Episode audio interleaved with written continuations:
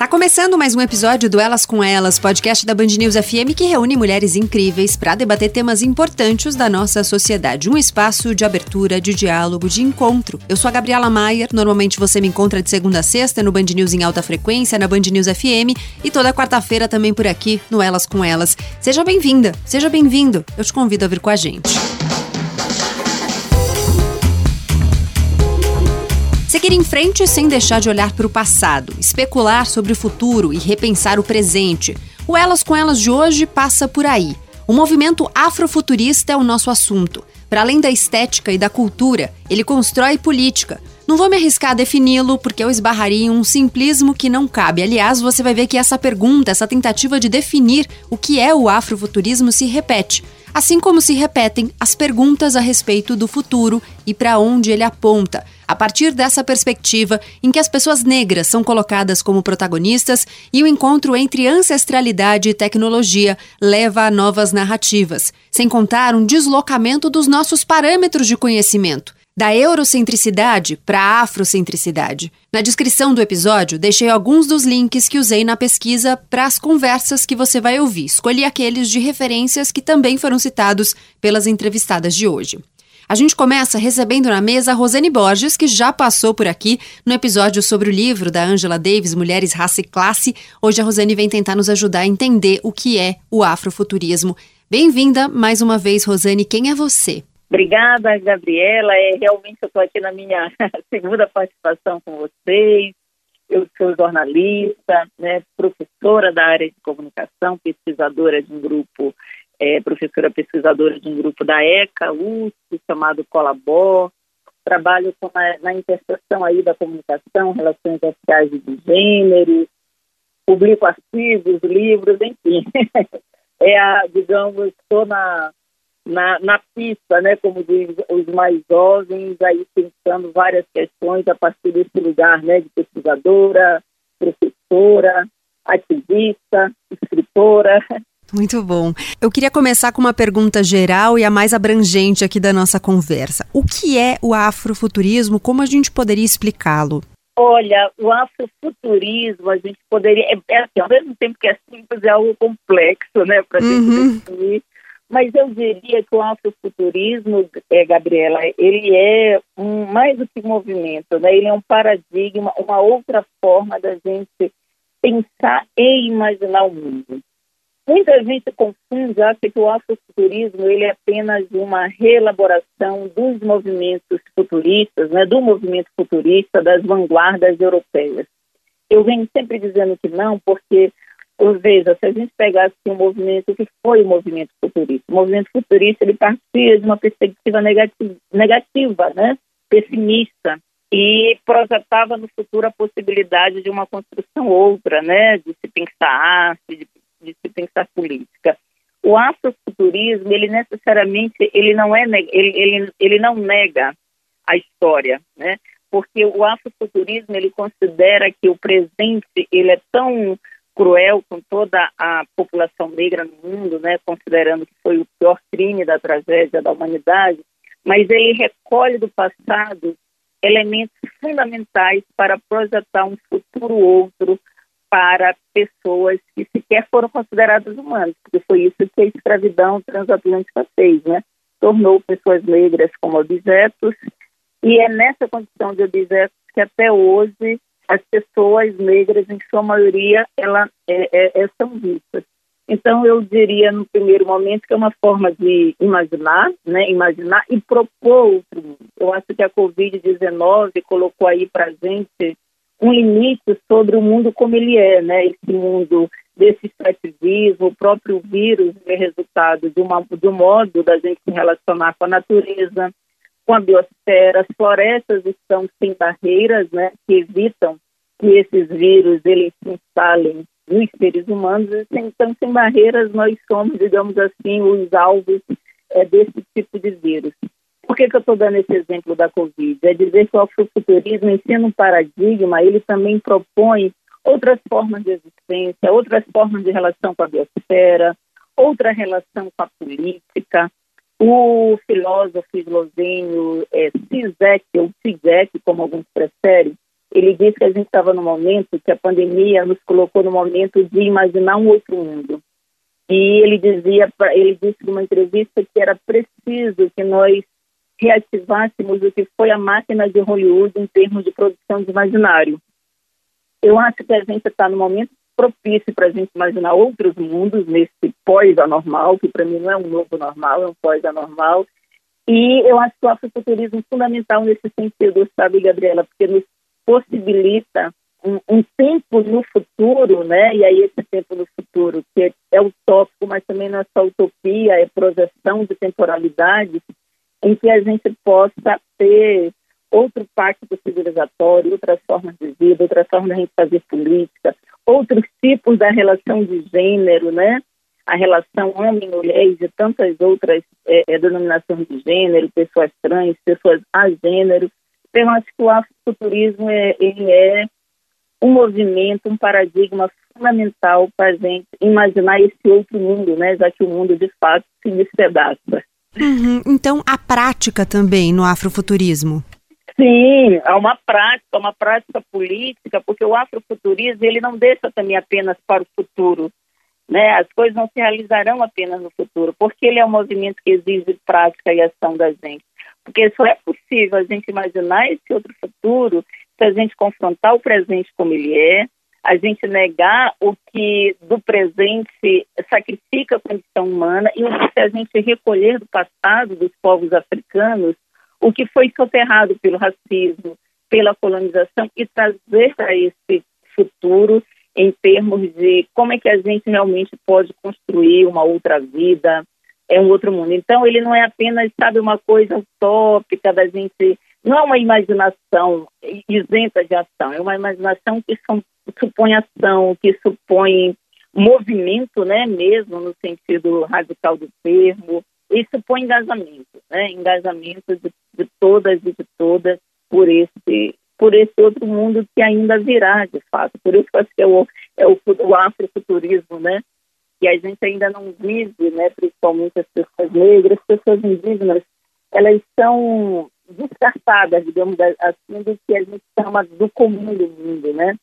Então, o afrofuturismo, por isso que ele, ele coloca essa ideia de que no futuro a gente pode ter um outro mundo, mas é já no presente que a ação, a transformação, ela deve acontecer. Uhum, é, esse é um ponto bem interessante sobre o qual refleti bastante quando eu estava me preparando para essa conversa, porque a gente tem né, o passado vindo aí com os elementos de ancestralidade, o futuro projetado aí, pensado, mas tem um presente que está no meio dos dois, né, que precisa de alguma forma ser pensado também, né?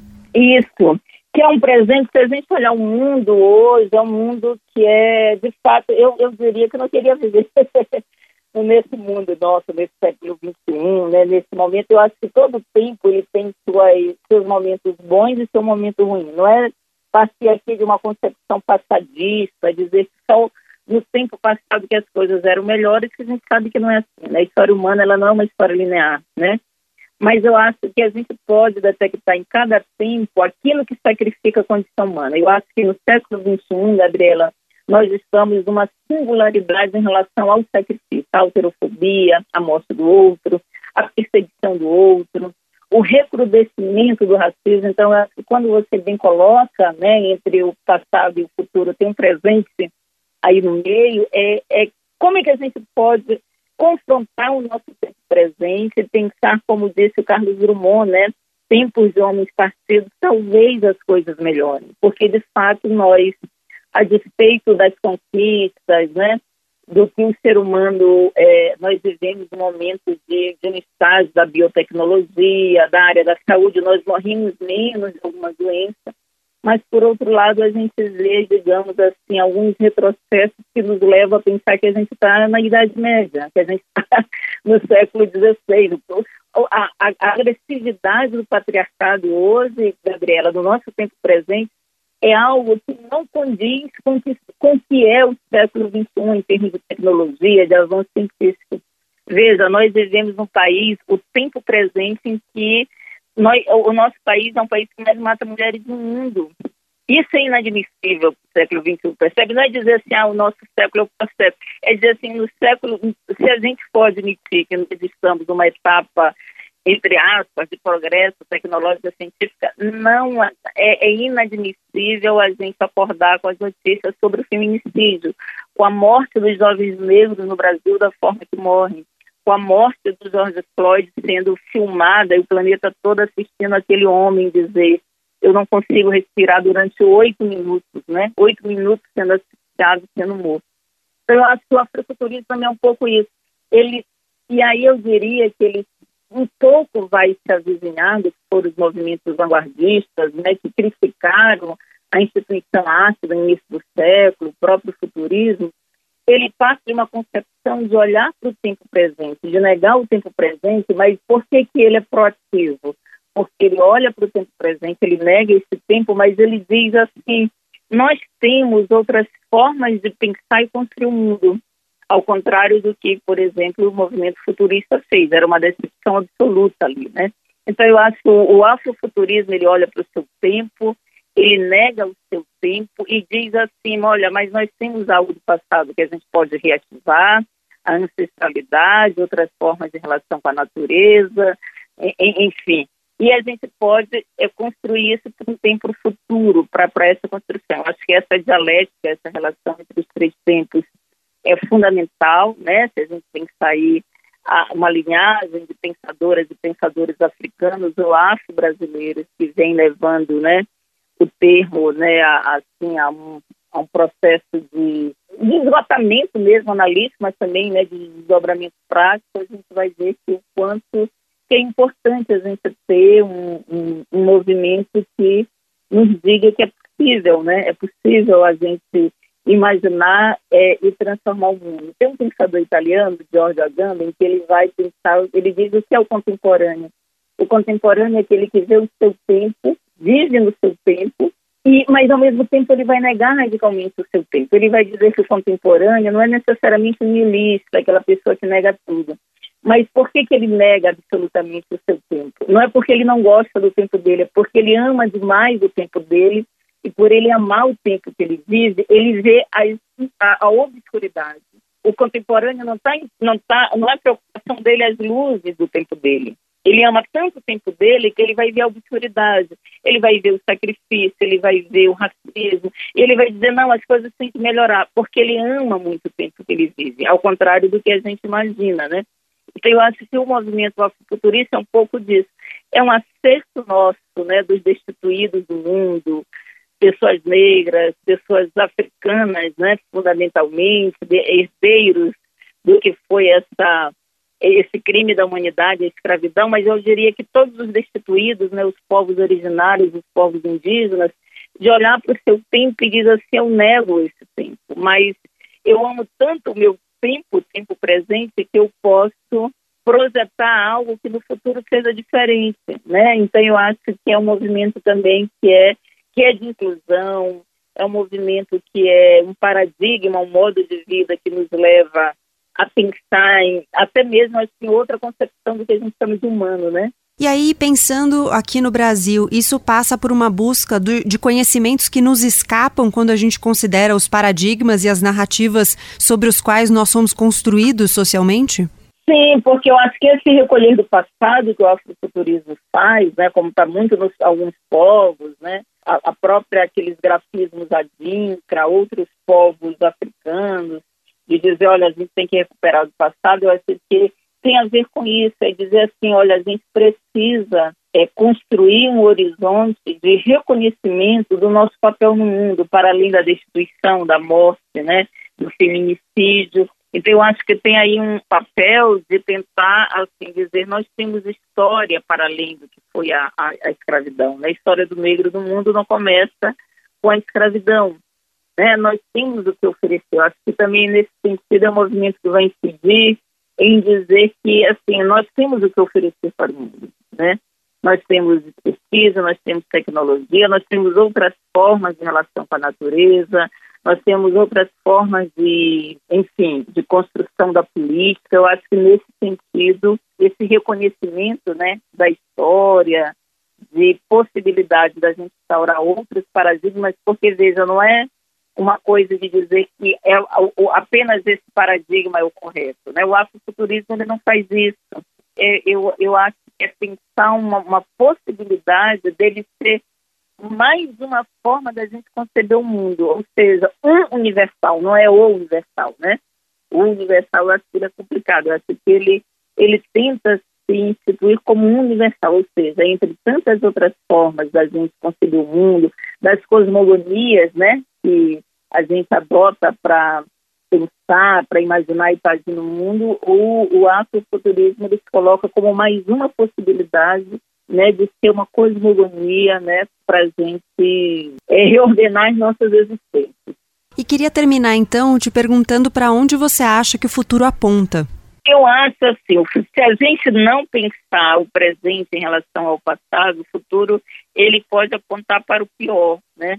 Mas eu acho que também ele pode apontar para algo melhor, diferente, né? É, se a gente primeiro partir do princípio de que a gente tem que negar aquilo que a gente, o que o tempo presente nos sacrifica, né? Eu acho que porque assim, o futuro aponta, a gente sempre acha que quando a gente está em momentos difíceis que né, o amanhã vai ser outro dia, amanhã vai ser melhor. Então a gente coloca muito, uma, projeta muito do futuro algo que a gente não consegue resolver do presente. Mas o futuro ele só será terá potência de ou resolver alguns problemas ou de ser um tempo melhor se a gente usar no nosso tempo, no tempo presente, a gente negar o nosso tempo e dizer isso não é possível, entendeu? Eu, onde que eu estou querendo dizer? O futuro só é melhor quando a gente nega em absoluto aquilo que sacrifica a condição humana, né? Quando o, o, nosso futuro só será melhor se a gente tiver um presente quando a gente vê pessoas se indignando com a morte de jovens negros. Eu costumo dizer o que foi os 111 tiros de Costa Barros do Brasil. Todos nós perdemos naquele, naquela, naquele crime grotesco, né? Todo crime, enfim, mas ah, você tem policiais alvejando corpos de jovens, de adolescentes negros com 111 tiros e ninguém vai para a rua atuar no movimento negro brasileiro. Como é que a gente pode esperar um futuro melhor de um país que silencia em face a 111 tiros de fuzil, não é? Então a gente não pode esperar lá grandes coisas de um país. A gente, eu costumo dizer, os 111 tiros de Costa Barros, as universidades tinham que ter fechado, tinha que ter luta oficial de uma semana, ou seja, o prenúncio dos 111 tiros é que o futuro não reserva algo melhor e ele aponta, digamos assim, para o pior, mas é possível a gente inverter essa lógica. E aí a gente só investe essa lógica se a gente realmente fizer presente, primeiro, além da inquietação e da indignação, a gente negar, a gente dizer nós não queremos mais isso. Né? Eu acho que é um, um, um passo fundamental para a gente dizer assim, então o futuro pode apontar para algo melhor. O Amós Dóis, ele tem uma, um, ele diz algo que eu acho fundamental, né? Antes dele morrer, né? Um, aquele homem era um monumento, né? Uma pessoa super importante aí para a guerra, digamos, que é uma guerra, né? Entre é, é, Israel e, e, e, Palestina, mas ele diz, ele diz uma coisa, era um homem judeu, pacifista, e tinha a posição que tinha, ele falou o seguinte, o que a gente estava vivendo hoje, isso foi antes dele morrer, né? Era um momento hoje que eu falo depois da década, essa, essa, essa segunda metade, né? A segunda década do século XXI, né? Depois de 2010. Ele disse que parece que a vacina do 1945 estava perdendo a validade. Ele diz o que, que representou o fim da Guerra Mundial uma vergonha, principalmente do mundo europeu, ocidental branco, porque, veja, em pleno século XX, teve o Holocausto ali, enfim, de toda a tragédia, e, e, aí ele vai dizer, o mundo ele ficou envergonhado, porque não era para ter, aquilo não era para ter acontecido. Então ele disse, cria instituições para reafirmar um pacto que sela ali a possibilidade da barbárie não vir mais, né? Então, é a criação da ONU, como essa coisa do equilíbrio entre as nações, uma declaração universal dos direitos humanos, enfim. Então, o que, que ele disse? Que a nossa vacina estava perdendo a validade e a barbárie estava voltando. E aí o que eu acho que quando a gente, Gabriela, não se vacina, né, a gente subscreve a barbárie. E aí o futuro, ele pode não ser nada, ele pode ser sabe, aquela coisa da tragédia, da face da tragédia, né, que o Marx disse. Então, para a gente fazer do futuro algo melhor, preciso que a gente sempre avalie o que nos faz humano, o que é o princípio de coletividade, porque também dizer que a gente é humano, isso não nos faz humanos. Um ator de teatro já disse isso, né? Ele falou, o fato da gente nascer e ser chamado de humanos, isso não nos faz humanos. A humanidade é algo pelo qual a gente tem que lutar todos os dias. É como se fosse um jardim. Se a gente não cuida, morre. Então, eu acho que a gente está nesse momento de descuido do que a gente chama de humanidade, e a barbárie vem e vem aterrorizando a todo mundo. E aí eu acho que se a gente não se indignar com o que a gente ouve, né, o que a gente vê, o futuro ele pode não ser nada. Agora, se a gente se indigna com o nosso presente, com o que a gente vê, com o que a gente ouve, é possível que o futuro aponte para algo melhor, para algo dentro de uma razoabilidade. Acho que a gente teve agora as eleições estadunidenses, ali primeiro foi uma eleição plebiscitária, né? Não, era, não, não eram dois candidatos, eram duas formas de vida que estavam em disputa, dois paradigmas na política que estavam em disputa. E eu acho que no Brasil a mesma coisa, né? A gente tem um, um, um deputado federal que disse para sua colega de casa que não a estupra, não a estuprava porque ela não merecia, porque ela era muito feia. Veja, esse homem, ele continuou sendo deputado federal e fazem ele vira a maior autoridade do país. Isso significa dizer que quando ele disse isso anos atrás, a gente não se indignou. Quando eu falo a gente, a sociedade brasileira, que o movimento feminista se indignou, alguns deputados progressistas disseram e deputadas disseram que aquilo era inadmissível, mas veja, não houve em termos de uma coletividade uma reação dizer que ele não podia dizer isso.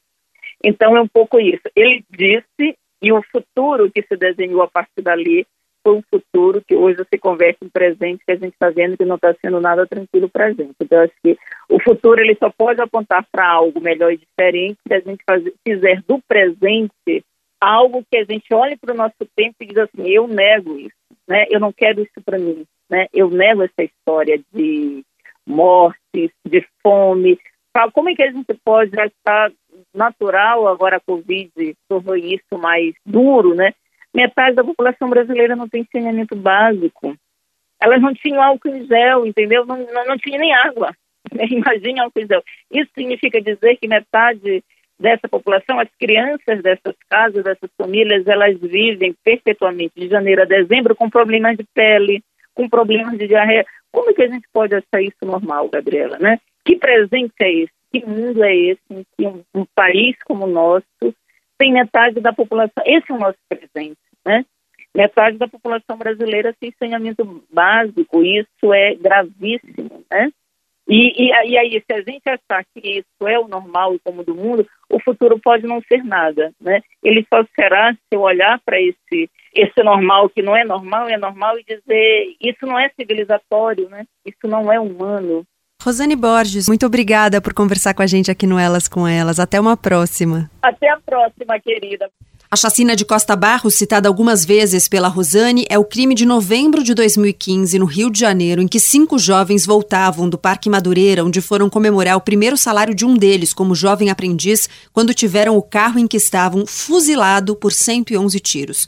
Os quatro policiais militares envolvidos na morte dos jovens chegaram a alegar que eles dispararam, que houve troca de tiros, mas a perícia descartou essa versão. Três dos PMs já haviam sido julgados pelo caso dois condenados e um absolvido. Uma semana antes da publicação desse episódio, o quarto envolvido também foi condenado.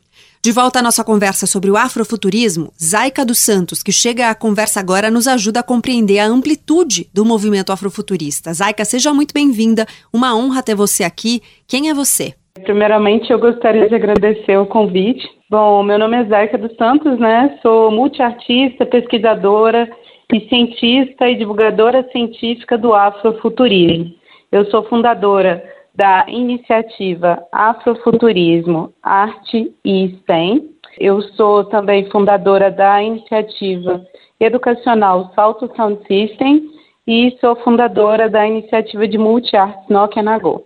Eu sou tecnóloga em audiovisual, em rádio, TV e web designer e atualmente eu estou concluindo graduação e licenciatura em artes plásticas pela Universidade do Estado de Minas Gerais. Sou especialista em Big Data, né, em serigrafia, sou pesquisadora afiliada à Associação Brasileira de Pesquisadores Negros, sou bolsista de iniciação científica pelo Instituto Sua Ciência integro uma organização internacional de cientistas que se chama 500 Cientistas e também fui idealizadora de uma divulgação científica dentro do festival é, UOL através do projeto Mulheres na Ciência do Conselho Britânico. Legal. Queria te fazer uma pergunta para a gente começar essa conversa, para a gente entender um pouco o que é o afrofuturismo. E quando a gente conversava, né, antes da gravação, você fez uma pontuação de que o, o afrofuturismo não é só sobre arte. Então eu queria te perguntar sobre o que é o afrofuturismo e o que ele abrange. O afrofuturismo ele tem uma dinâmica de arte, ciência, tecnologia, inovação africana o que foi negado historicamente, né?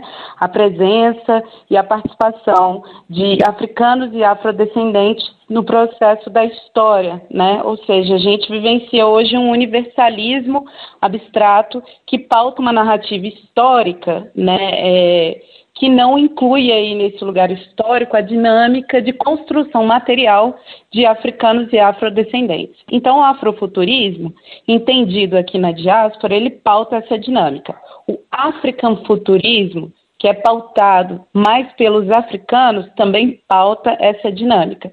E o afropresentismo, ele cria uma relação né, temporal, tanto com o afrofuturismo quanto com o africanfuturismo. Em uma dinâmica mais ampla, o afrofuturismo ele vai se dar aí, primeiramente pelo campo das artes, né? Então, se a gente entende a literatura dentro do campo das artes, a gente entende as artes visuais, né, dentro do campo das artes, o cinema, a música e também as dinâmicas das manifestações culturais, então faz sentido fazer uma leitura grupal do afrofuturismo dentro do campo da arte. Nos outros campos, existem outras dinâmicas. Ou seja, dentro da tecnologia, há uma discussão que se dá e muito permeando né, descolonização do algoritmo e a descolonização do uso hegemônico da tecnologia, ao mesmo tempo em que no campo da ciência é discutido atualmente por diversas cientistas negras e cientistas negros a descolonização do que a gente entende como ciência. Ou seja, é, o afrofuturismo ele vai muito numa dinâmica de reconstruir a história, de reconectar com a história do continente africano e a historicidade da diáspora. E você usou muitas vezes a palavra descolonização. Eu queria tocar nesse ponto porque a gente tem discutido bastante a descolonização do nosso olhar para uma série de aspectos do nosso conhecimento, é, da forma como a gente vê o mundo, a gente organiza o mundo também. E eu queria te perguntar por onde passa esse processo. Esse processo ele passa especificamente pela afrocentralidade. Ou seja, é, historicamente, nós não temos a história do continente africano contada nos livros, né? e sim uma perspectiva sobre a sua imaterialidade, e não uma perspectiva histórica sobre a sua materialidade. Fazendo uma dinâmica, um, um paralelo, e trazendo um exemplo, é bem importante pensar quando se dá aí uma ideia de qual foi o primeiro sítio arqueastronômico do mundo, ou qual é. Obviamente, né, que a gente vai pensar em uma dinâmica científica e falar que é Stonehenge, mas isso já foi até refutado pelos próprios cientistas, que em uma dinâmica histórica a, a, aprofundaram né, o conhecimento e apresentaram para a gente, né, para a sociedade mundial, o sítio arqueastronômico Nata Playa, que é o sítio arqueastronômico que se localiza no Egito, né, é, e que ele antecede muito Stonehenge. Então tem uma história que ela foi velada. E aí o processo da escravidão forçada, o epistemicídio, né, a colonização e o, e, o, e o que suprimiu a história, não só do continente africano, mas de diversas nações né, e de diversas é, civilizações, acabou trazendo e pautando um lugar de uma história e um discurso que é lido como dominante. Então, a perspectiva do afrofuturismo, ela vai muito de encontro com o processo da descolonização. Há quem diga que o afrofuturismo é descolonização. Há quem diga que não é. Né? Há quem diga que é afrofuturismo.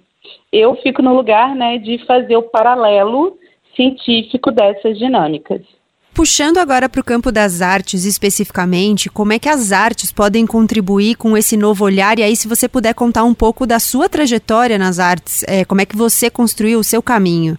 Bom, no campo das artes, essa trajetória ela é muito pautada pela dinâmica de ficção e realidade. Dentro do campo das artes existe uma discussão que é a discussão da arte, ciência e tecnologia, né?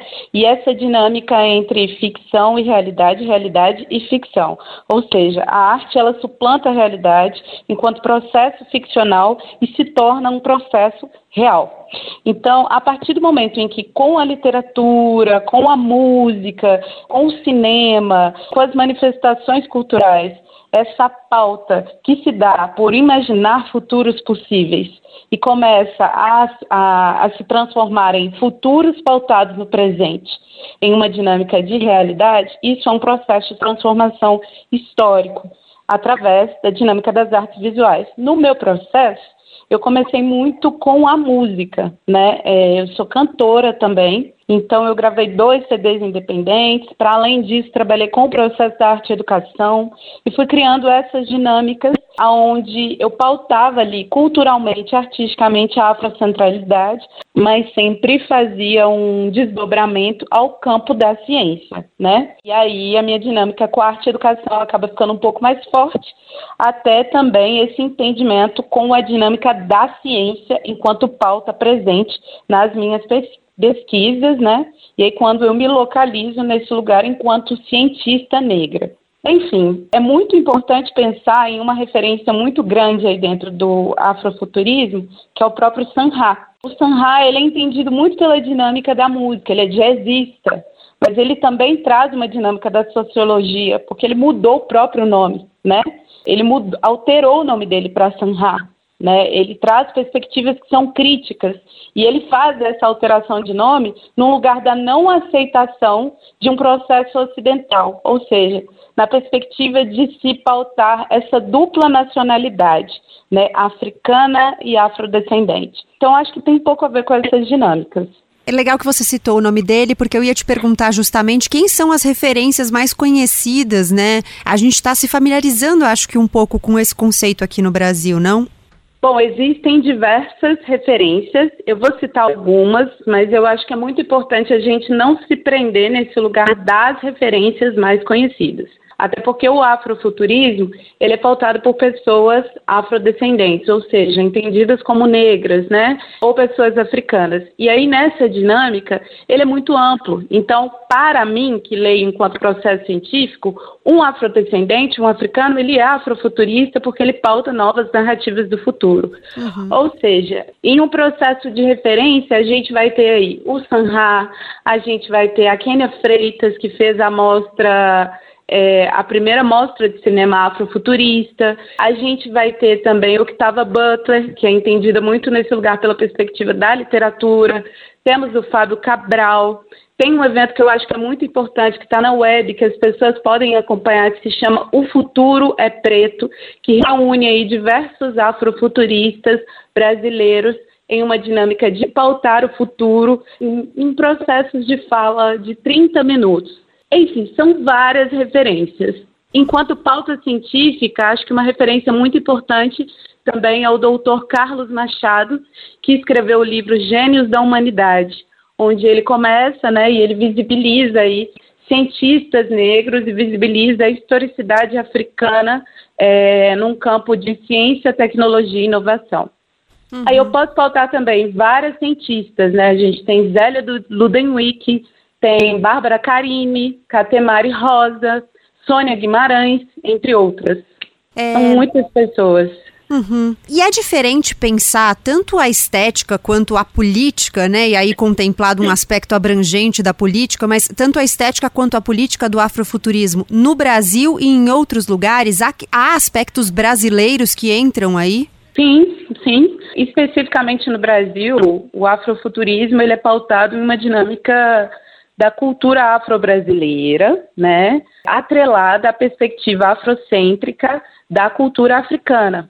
Não só num lugar cultural, mas em uma dinâmica histórica, né? Ou seja, esse epistemicídio né, da historicidade imaterial e imaterial das civilizações africanas e dos afrodescendentes, né, é que traz esse processo de ruptura. Então acontece uma reconexão histórica transtemporal, como bem dita aí pelo Tinganda Santana, né, para a construção desse diálogo. Ou seja, afrodescendente, ele vai pautar historicamente a sua perspectiva real. E aí, num processo não de construir futuros possíveis, e sim de pautar futuros reais. Nessa lógica, né, a Tilly Bembembe deixa muito explícito qual é esse lugar do futuro, qual é essa construção e qual é essa dinâmica a partir de uma descolonização histórica. Ao mesmo tempo também que isso é pautado no tempo em vida, a partir do momento em que a gente luta e questiona sempre o epistemicídio histórico e questiona também o genocídio da população negra, né, a gente pauta o tempo em vida. E pautar o tempo em vida no presente é construir futuros reais. É legal isso que você está falando, porque me remete a uma reflexão que até te expus, né, antes de a gente conversar aqui gravando, sobre o quanto há de ficção e quanto há de, de realidade, né, no afrofuturismo. E quanto você acha que há?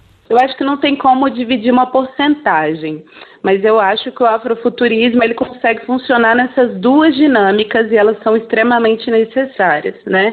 É, a dinâmica da ficção ela é necessária porque você precisa construir um imaginário. Né, para que esse imaginário também se torne realidade. A dinâmica da realidade ela tem uma importância muito grande para a descolonização de um imaginário histórico que foi construído acerca de africanos e afrodescendentes isso num processo de submissão, isso num processo de subalternização, isso num processo de escravidão. Ou seja, eu não sou né, é, descendente de escravos, eu sou descendente de reis e rainhas que viveram um processo de escravidão forçada. Então é importante eu, eu, né, e todos os afrodescendentes consigam rememorar esse lugar histórico, né, que cons consigam reconectar com uma historicidade que nos foi apagada enquanto presença. Que isso se dê por meio da ficção ou que isso se dê por meio da realidade. Todos os dois lugares, eles são necessários. Até porque a ficção, ela traz possibilidades de realidades, né? Sim, mas no caso da afrocentralidade, é muito importante a gente trabalhar com a dinâmica da realidade, justamente porque a nossa história ela foi ficcionalizada. O testemunho histórico que conhecemos hoje, que romantiza o processo da escravidão, ele foi ficcionalizado. Se hoje a gente trabalha com a perspectiva da ficção para trazer novas narrativas e alterar a realidade, é por uma necessidade histórica, mas isso não quer dizer que a verdade histórica não seja semelhante às ficções as quais construímos. Uhum, perfeito. É, eu queria terminar, Zaika, com uma pergunta que tenho feito repetidamente nesse episódio aqui do Elas com Elas, que é: para onde você acha que o futuro aponta? Nossa, essa pergunta é muito complexa. Olha, é, pensando para onde que esse futuro aponta, eu acho que para um, uma transtemporalidade em uma perspectiva afrocêntrica para a transtemporalidade, né? Eu acho que esse futuro, ele não é um futuro cis também. Eu acho que esse futuro, ele não é um futuro hegemônico, e eu acredito que as próximas gerações que já estão construindo esse futuro no tempo presente não têm uma vivência tão distante desse futuro que é o amanhã do hoje. E, e a gente se transportar para esse futuro passa por a gente negar ou a gente reforçar o que a gente vive hoje no presente? Em qual dinâmica de negação você fala? Digo de aceitar ou de, enfim, rechaçar, né, a forma como a gente baseou a nossa construção social coletiva aqui no Brasil e, e onde a população negra entra, né, nessa dinâmica. Eu acho que tem uma dinâmica que é muito importante, que é o processo de descolonização, são vários, né? Descolonização, raça, classe e gênero, epistemicídio, entre outras pautas que elas já foram discutidas historicamente. Por exemplo, eu sou futuro né, do passado de 1970. Em 1970, Sueli Carneiro, é, Conceição Evaristo, é, em 1970, Abdias do Nascimento, Lélia Gonzalez, entre outros ativistas muito importantes na historicidade afrodescendente, pautaram um outro futuro, e eu sou esse futuro. Hoje, vivido, né, e representado pelo meu tempo presente. Então eu pauto o meu futuro de amanhã a partir desse processo afrocêntrico. E eu acredito que esse futuro do amanhã, ele vai ser é, uma potencialidade a partir da afrocentralidade que eu construo nesse tempo presente. Até porque esse futuro de amanhã ele não está tão longe, né? É o fechar o olho, abrir o olho, já é um novo dia, já é um dia entendido como futuro. É, então você... eu entendo nesse lugar, nessa dinâmica. Você foi falando e eu fui pensando em algo aqui, veja se faz, faz sentido para você. O fato uhum. de a uhum. gente reconhecer que, como você diz, a gente é o futuro dos nossos ancestrais de alguma maneira, né? Isso aumenta a nossa responsabilidade com o que a gente faz com isso? Na verdade, isso cria uma dinâmica muito potente que é a transtemporalidade, e essa transtemporalidade torna uma pessoa, como diz Morena Maria, e que eu acho que é super legal, né? Essa dinâmica de um futuro ancestral. Ou seja, lá no futuro, nós que estamos pautando aqui novas dinâmicas afrocêntricas e que são é, conectadas diretamente com o que já foi pautado na década de 70 e o que está completamente conectado com o que já foi pautado por Zumbi dos Palmares, completamente conectado com o que já foi pautado lá no continente africano, a gente se torna aí também, né, esse ancestral que consegue constituir uma nova realidade para essa população que precisa estar viva. Né? Acho que a dinâmica real é o tempo em vida. E é isso que a gente luta, pela dinâmica do tempo em vida, para que a nossa historicidade ela seja pautada também como uma historicidade universal. Zaica dos Santos, muito obrigada por conversar com elas, com elas. Foi um prazer te receber aqui e até uma próxima. Até. O link para O Futuro é Preto, que a Zaika menciona, também está na descrição do episódio. Agora, uma escritora, Luan Zaila, vem para a mesa e nos ajuda a entender a força das narrativas. A gente entra mais profundamente nesse debate sobre o quanto há de ficção, quanto há de realidade no afrofuturismo, Antes de começar, uma notinha para você já chegar na conversa sabendo. A Luan Zaila cita algumas vezes a Lei 10.639 de 2003. Essa é a lei que torna obrigatório o ensino da história e da cultura afro-brasileira e africana nas redes públicas e particulares de educação. Foi também esse texto que instituiu o Dia Nacional da Consciência Negra em 20 de novembro homenagem ao dia da morte de Zumbi dos Palmares. Agora a gente vai à conversa. Luan Zaila, seja muito bem-vinda. Um prazer falar com você. Queria pedir, por favor, que você se apresentasse. Olá, eu sou a Luan Zaila, que também atende pelo nome de Luciene. Eu sou uma escritora futurista. Eu moro na Baixada Fluminense do Rio de Janeiro e também sou pedagoga e tenho trabalhado com uma perspectiva diferente em relação à literatura negra. Uhum, eu queria começar te perguntando por que você escolheu o afrofuturismo como um caminho para sua literatura, para suas narrativas, o que você gostaria que os seus leitores recebessem quando você escreve? Olha, minha trajetória com a literatura futurista, é, na verdade, foi um encontro. Eu já tinha começado a minha trajetória oficial, que foi em 2015, quando eu fui na Bienal do Rio de Janeiro, e eu não encontrei a literatura que eu buscava. Então me veio na cabeça aquela frase da Toni Morrison, que é muito conhecida, se você não encontrou o livro que você deseja ler, escreva. Então eu tinha os rascunhos, que eu nunca tinha levado à frente, e nesse dia, eu não sei dizer porque eu resolvi e comecei a escrever.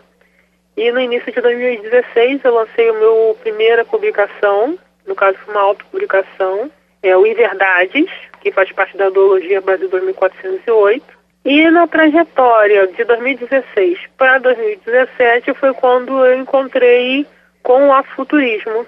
E aí a minha trajetória, iniciando essa literatura de ficção especulativa negra, combinou perfeitamente com a proposta do afuturismo, que é essa questão da consciência da pessoa negra no futuro, dela conseguir fazer parte de um elo de acontecimentos. E para mim isso foi muito importante. Então, em 2017, eu voltei à Bienal, para fechar o primeiro ciclo da, dessa questão da literatura e acabei descobrindo que eu era a primeira autora negra a escrever uma ficção especulativa negra nos termos que estava me mostrando no futurismo, com a narrativa de uma perspectiva negra, com elementos que a gente pudesse reconhecer. Então, o que eu quero é, trazer para as pessoas, o que eu quero que elas saibam, especialmente, é que nós temos uma história, nós temos um conhecimento existe uma racionalidade negra que nós é, conhecemos muito pouco. Então, quando eu tive chance de estar em contato com a filosofia, com o pensamento ético e várias outras é, é, disciplinas e caminhos na, é, em relação à pesquisa do pensamento negro em larga escala, eu percebi que a gente tem muita história para contar e não só a história de ficção, mas a própria história desse povo que no Brasil é muito colocada de lado, apesar da Lei 10.639. Então, o meu maior interesse é que as pessoas conheçam essa perspectiva, caso esse tronco de pensamento tão antigo quanto o mundo. E eu realmente eh, acredito que isso é absolutamente importante, porque foi importante na minha construção enquanto pessoa. E muitas vezes a gente pensa no afrofuturismo como uma, um movimento cultural, estético, mas pelo que você está falando, ele também tem um aspecto relevante político. Sim, o afrofuturismo ele sempre teve um aspecto político, porque no cerne dele está a afrocentricidade, que não é uma perspectiva apenas é, afro-americana, mas no cerne do afrofuturismo ele também cresceu com o pensamento africano, que é a afrocentricidade, que é a pessoa negra pensando por uma outra agência em termos de psico, é, psicológico, cultural, social, e aí entra o político. Então, o que a gente é, acaba trazendo para a nossa construção, seja na literatura, no cinema, na música, é, não importa qual seja o campo, é também uma perspectiva política de posicionamento. Então, uhum. isso é muito importante. Por isso que no afuturismo a gente fala, as obras afrofuturistas são aquelas pensadas e elaboradas por pessoas negras. Por quê? Porque a gente tem uma lacuna de, é, de produção, não só uma lacuna em relação ao que está é, disponível, mas uma lacuna em relação ao acesso. Então, quando a gente fala que precisa ser de mãos negras essa elaboração e ela precisa pensar em, em termos dessa, dessa população, preencher as lacunas da sua própria construção psicológica, é, a gente está falando, no caso, vou dizer eu, eu estou pensando em como a gente se coloca no mundo, como a gente precisa, é, precisamos saber onde é que nós estávamos quando tudo estava acontecendo. Porque essa é a grande questão, a história foi contada como se as pessoas negras não existissem, ou se elas só estivessem no mundo a partir da escravidão. E é exatamente essa questão que precisa ser corrigida. Quando a uhum. gente discute vários elementos e traz para a literatura é, essa perspectiva política ou para os outros campos de que pessoas negras precisam elaborar suas histórias, senão a gente não está num equilíbrio e também não é, alcança a perspectiva do que seria uma, uma humanidade, um sistema igualitário para as pessoas. Uhum. E você falou dessa ausência das pessoas negras na história que se conta. A gente tem uma história bastante eurocêntrica, né, compartilhada aqui no Brasil, especialmente a população não negra. É o conhecimento que a gente recebe na escola. Como é que você acha que nesse sentido, as artes em especial, é por meio do afrofuturismo, podem permitir uma ampliação de repertório e uma virada de chave mesmo para que a gente saia desse lugar eurocêntrico em que normalmente a gente se coloca? Olha, nesse quesito, é, a grande questão é trazer de volta essa história que não está contada. Então, pela literatura, eu posso escrever histórias, por exemplo, contando a trajetória de Luiz Gama, que é a história alternativa. Eu posso criar uma ficção que se dá na pequena África do Rio de Janeiro. Uma outra pessoa negra pode escrever uma história sobre quem eram os caifazes é, na época da, da escravidão, que era um grupo de pessoas negras que, é, dentro dessas aulas, organizavam as pessoas negras para fugir. Eu peguei esse elemento, por exemplo, pela pesquisadora filósofa Asa Ingeri, esse, por exemplo, é um elemento que eu não conhecia. Então, existem várias questões que a gente pode trazer para a literatura. No campo das artes, a expressão dessas pessoas, a existência dessas pessoas, enquanto uma figura que se possa ver de forma positiva, é importante. No audiovisual, construir, construir novas perspectivas de imagem, de pensamento da pessoa negra são necessárias. Então, o que não falta são possibilidades e o que nós temos tentado, e o que eu tenho tentado efetivamente, é, nas minhas várias atividades, até como orientadora agora de pesquisa, através de um coletivo de mulheres é, lá no Ceará, é sempre levar as pessoas e possibilitar que elas conheçam a história das pessoas negras. Então, eu sempre disponibilizo material de leitura, eu tenho contos disponíveis no meu site oficial, eu sempre estou trazendo informações. Outras pessoas negras também fazem isso. É, Silvia Almeida, Catícia Ribeiro, Azindieri. É, então, o que não falta são pessoas que estão por aí fazendo e compartilhando conhecimento. Então, isso é o que nós podemos fazer. E do lado das pessoas brancas, uma perspectiva realmente não racista, é permitir a escuta. Permitir a escuta das nossas vozes, buscar entender do que a gente está falando, buscar entender quais são as lacunas que, que de repente ela não está vendo, mas que nós estamos vendo, e que são lacunas que podem ser corrigidas. Então, eu acredito que é um caminho de mão dupla. A gente compartilhando o que nós sabemos, porque as pessoas precisam saber, e nem sempre é fácil você buscar isso em qualquer lugar. Do outro lado, buscando nos ouvir também para que a gente possa contar a história, aliás, essa outra parte da história, para que a gente consiga efetivamente ter um sistema onde as pessoas são efetivamente ouvidas. Quando a gente olha para alguns dados brasileiros, eles são bastante assustadores quando a gente faz recortes raciais. Então, de acesso à saúde, de violência policial, de uma série de indicadores socioeconômicos de uma forma geral, a gente vê que a desigualdade ela também passa por um aspecto racial no Brasil muito relevante. Eu queria te perguntar qual é a importância de considerar um futuro com as pessoas negras quando o presente está colocado em xeque exatamente o que eu, é, a gente tem pensado no nosso futurismo. Quando a gente fala na perspectiva política, é, nós precisamos compreender a nossa é, a questão da lógica do passado que nos trouxe até aqui, o que é essa racialidade em termos do pensamento social brasileiro.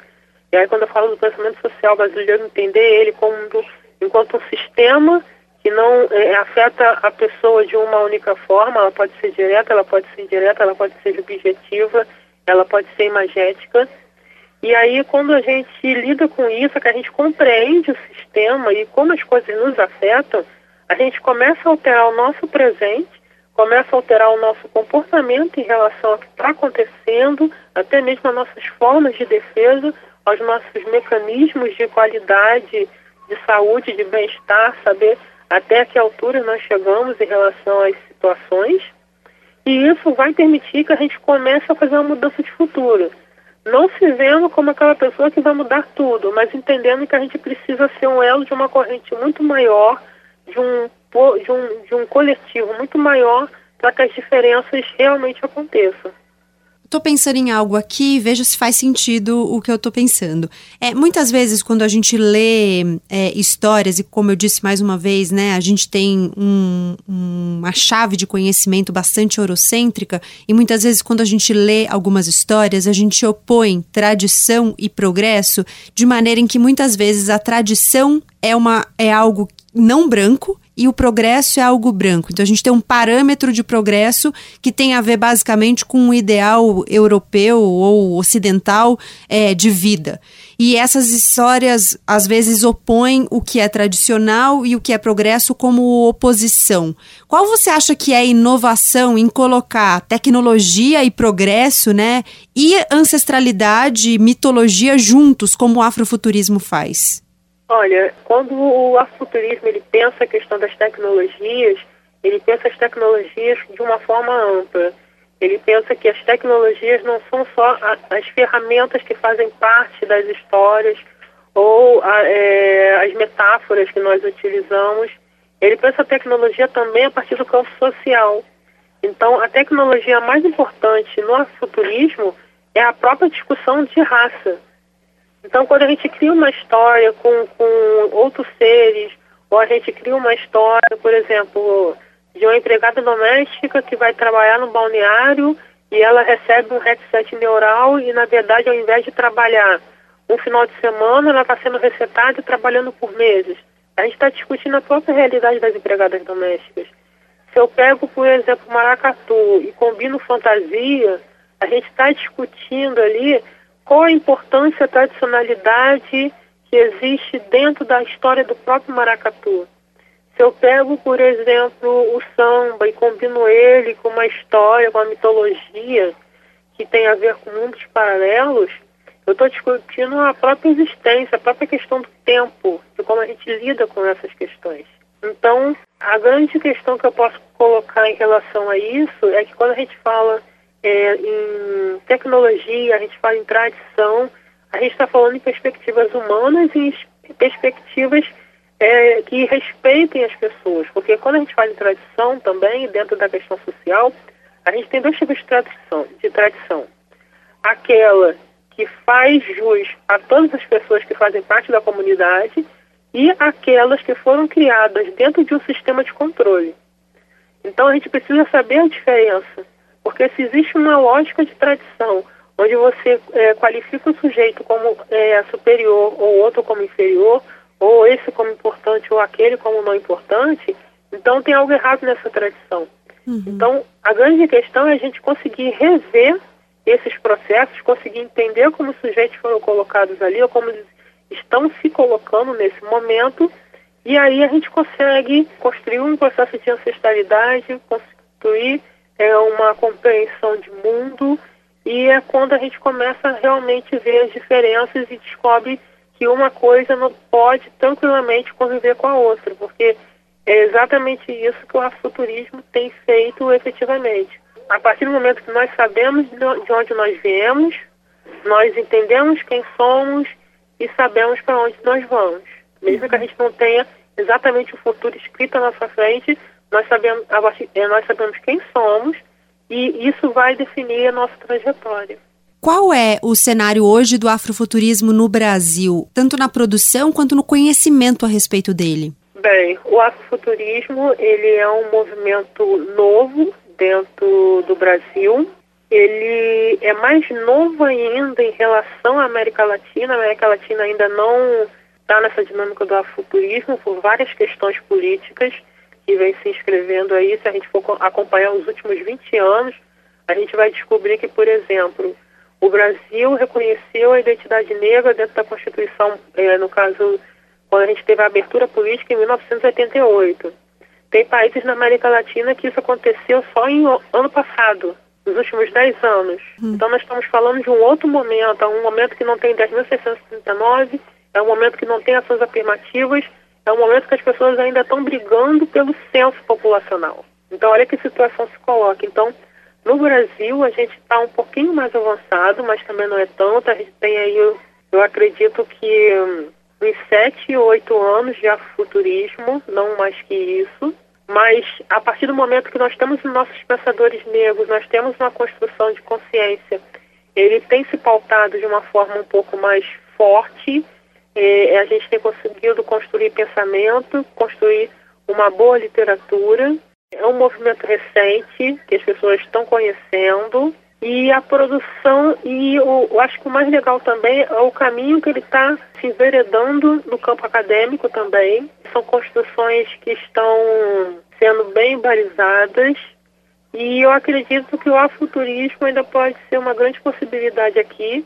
É, por enquanto ele é um movimento pequeno, ele é um movimento que ele está se construindo e construindo as suas próprias palavras. Então, para nós, pessoas afuturistas que estão aí pensando é, é, novas perspectivas, epistemologias, métodos para se trabalhar, não que a gente esteja efetivamente criando, mas a gente tem se apropriado das palavras dos nossos pensadores, Lélia Gonzalez, Milton Santos, Beatriz Nascimento, Abdias Nascimento, é, vários outros que estão aí na história do Brasil e que deixaram para nós um legado. Então, isso é o que efetivamente eu tenho feito dentro da minha literatura. Outros colegas têm feito em outros campos, inclusive agora tem começado um movimento dentro também das, é, das artes cênicas. E eu estou feliz com, com, com os primeiros passos que nós temos dado, porque efetivamente eles estão sendo robustos, é, estão sendo fortes e estão sendo é, politicamente pensados. Eu acho que isso é muito legal para que a gente não incorra no erro de criar um pensamento cultural esvaziado do, do pensamento negro e acabe, é, na verdade, reproduzindo situações onde nós somos representação e não representados.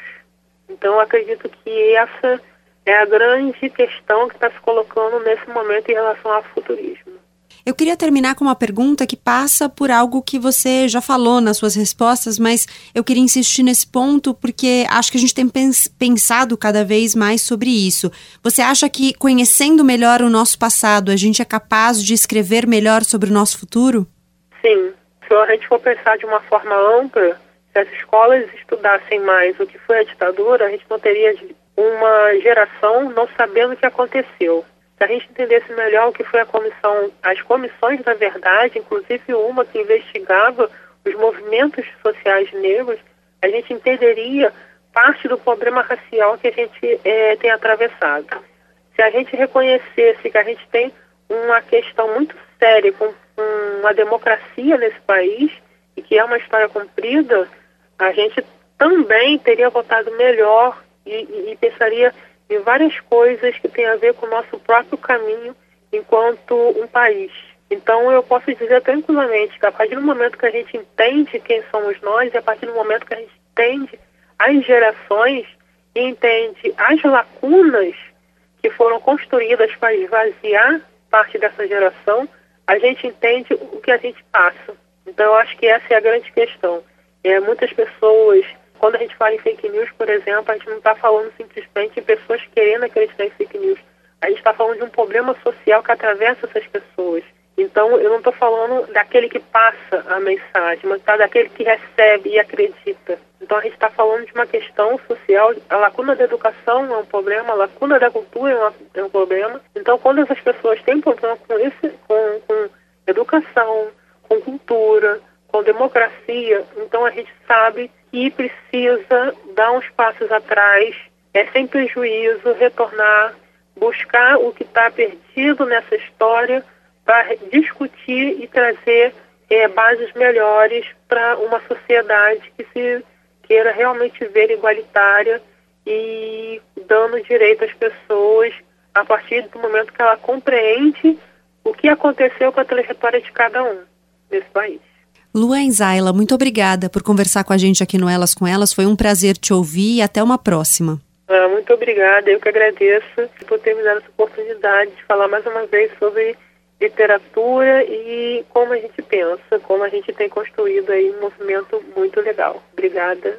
E a gente termina esse episódio com uma conversa com a Cíntia Mariá, que pesquisa o afrofuturismo na moda e nos ajuda a entender alguns elementos estéticos que traduzem posicionamentos políticos. Cíntia, seja muito bem-vinda mais uma vez ao Elas com Ela. Você já esteve aqui com a gente recentemente, mas achei muito importante ter você aqui nessa conversa. Obrigada por topar e conta, por favor, quem é você. Sou Cíntia Mariá, sou estilista, pesquisadora de moda afro-brasileira e trabalho com uma linha de pesquisa que ela vai das negras crioulas até o afrofuturismo brasileiro. Bom, vamos começar diretamente então, tentando entender, eh, com a sua ajuda, como o afrofuturismo aparece na moda, o que você pode contar pra gente sobre isso? É, o afrofuturismo dentro da moda, né, ele é um movimento que traz a, as pessoas pretas não só num contexto de ficção científica, como algumas pessoas colocam, mas também em todo, toda ação que as pessoas pretas se colocam quanto protagonista das suas próprias histórias, né? E dentro da moda, ele vem não só com a questão estética, com esse olhar afrofuturista, né? Mas ele vem também com uma ação desse corpo preto como um corpo político, né? Então, toda a sua representação estética, ela tem uma ação política também, quando ela traz a sua representatividade, quando traz a questão do a sua questão da ancestralidade junto com esse com essas questões contemporâneas, né? Uhum. E na moda também aparece essa mistura de ancestralidade com uma coisa mais tecnológica, high-tech até, né? Sim, sim, sim. Ele traz toda essa, essa, composição, né? E aí a gente tem também uma termologia e um conceito que eu identifiquei dentro das minhas pesquisas, que é o afrofuturismo brasileiro, né, que é uma característica própria do Brasil, que além dessa questão toda da ancestralidade, é, high-tech, né, toda tecnológica, ela tem também as questões das brasilidades. Então ela tem muita ligação com o movimento funk, ela tem uma ligação com a questão do, do, dos brechós, a questão do artesanato, que é uma característica brasileira, né? E, e, as narrativas afrofuturistas, de uma forma geral, é, seja na moda, na literatura, na música, elas são bem conhecidas e bem reconhecidas no Brasil? Sim, hoje em dia esse movimento ele já tem muito mais força aqui no Brasil, né? Então a gente tem muitos grupos que já atuam dentro desse movimento. E quando você fala que a, que a sua pesquisa né, passa por uma trajetória toda aí dentro da moda até chegar ao afrofuturismo, que caminho é esse? É uma linha cronológica da, das principais influências que a gente tem dentro da moda afro-brasileira, né? As principais são os principais movimentos que aconteceram desde a, das negras crioulas até a gente chegar nesse movimento do afrofuturismo. Então a gente passa pelo movimento black, né, dos bailes dos, dos anos 70 e depois passa pelo hip hop e chega nesse contemporâneo que mais contemporâneo que é o afrofuturismo. A gente sabe que a moda, né, ainda que muita gente reconheça a moda pelos elementos estéticos, como você falou, tem um elemento político é, sempre embutido ali. E ela conta muitas histórias. Qual é a história que a, a moda afrofuturista conta? A moda futurista ela conta essa, esse protagonismo, né? do corpo preto e então a gente descolonializa muitas coisas e, e despadronaliza muitas coisas então no, essa nova história né porque a gente sempre tudo que a gente tem ligado à moda é muito eurocêntrico né é muito contado o que foi contado e não o que que isso acaba tendo um genocídio de outras culturas, entre elas a cultura negra. É, não só na moda, né? Acho que a gente tem padrões eurocêntricos para muita coisa, né? Nossos paradigmas Sim. acabam passando por aí, né? Sim, e por isso que é, é importante a gente descolonizar muitos pensamentos e muitas estéticas, né? E como a gente faz isso? Bom, o, o acho que o, o modo mais fácil é a gente sempre estar tá antenado e saber cada vez mais se informar sobre a nossa cultura, né? Então acho que é, tanto em questão de cultura nacional quanto uma cultura afro, ela precisa ser estudada, né? E, é, e a gente tem ainda muita negação dentro das escolas, dos núcleos de educação de, desse conhecimento, tanto da cultura indígena, né? E a gente tem esse esse desligamento ainda da educação e as pessoas para terem essa informação elas estão muitas vezes indo por uma forma independente, buscar esse conhecimento. E através desse conhecimento é que vai descolonizando. É, eu queria estender a você uma pergunta que fiz a outra convidada nesse episódio. Você acha Sim. que, conhecendo melhor o nosso passado, a gente é capaz de construir melhor ou mais amplas narrativas de futuro? Sim, provavelmente. Se a gente tiver é, total conhecimento do nosso passado, da história negada, a gente consegue construir um novo futuro, né? E aí até mostrar para as pessoas, né, a, a, valorização das pessoas pretas que foram negadas. Então a gente tem, quando eu falo da, das negras crioulas ou quando eu dentro das minhas pesquisas falo sobre os povos egípcios, é justamente essa parte da história que foi negada, onde que existiam pessoas pretas de poder. E aí se tinham pessoas pretas com poder econômico, né, e, e com poder tecnológico, com poder de conhecimento, muito mais pessoas tendo essa informação, ela acaba mexendo com a autoestima dessas pessoas que foram destruídas.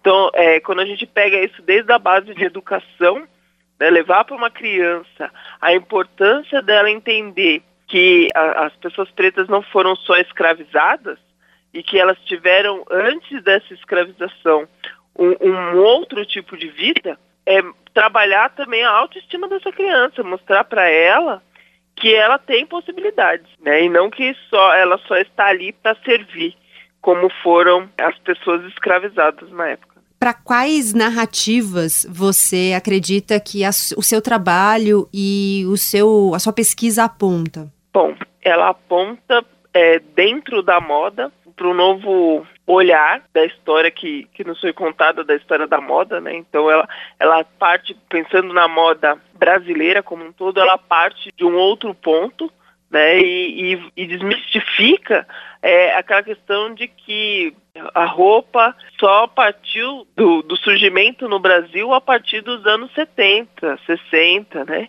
Onde a, a, produção de moda é dita como feita no Brasil.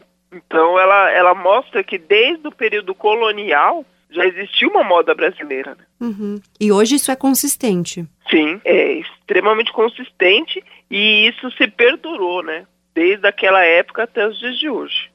É, você avalia, você falou um pouco das crianças, né, e do aprendizado desde pequena. Você avalia que a virada de chave, né, no, no nas bases do nosso conhecimento e a, o deslocamento desse conhecimento eurocêntrico pode fazer com que mais crianças tenham possibilidades de criar narrativas afrofuturistas? Sim, o afrofuturismo é uma ferramenta muito importante que poderia ser utilizado dentro das escolas. Né? Quando a gente pega essa base de, de ensinamento, é, além de trazer a ancestralidade, ele traz uma nova visão né, de futuro da gente poder contar, recontar as histórias e de ter um novo pensamento sobre o que já foi contado, né? Cíntia Maria, obrigada por conversar com elas, com elas mais uma vez. Eu e até uma próxima. Até, obrigada.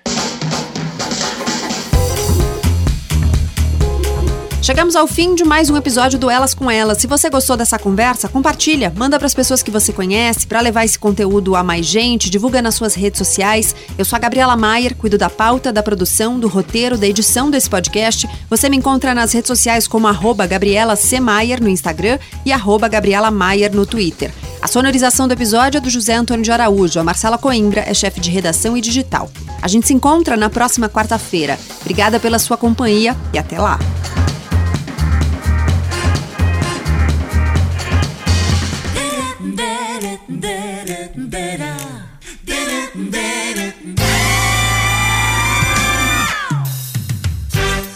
Elas com Elas.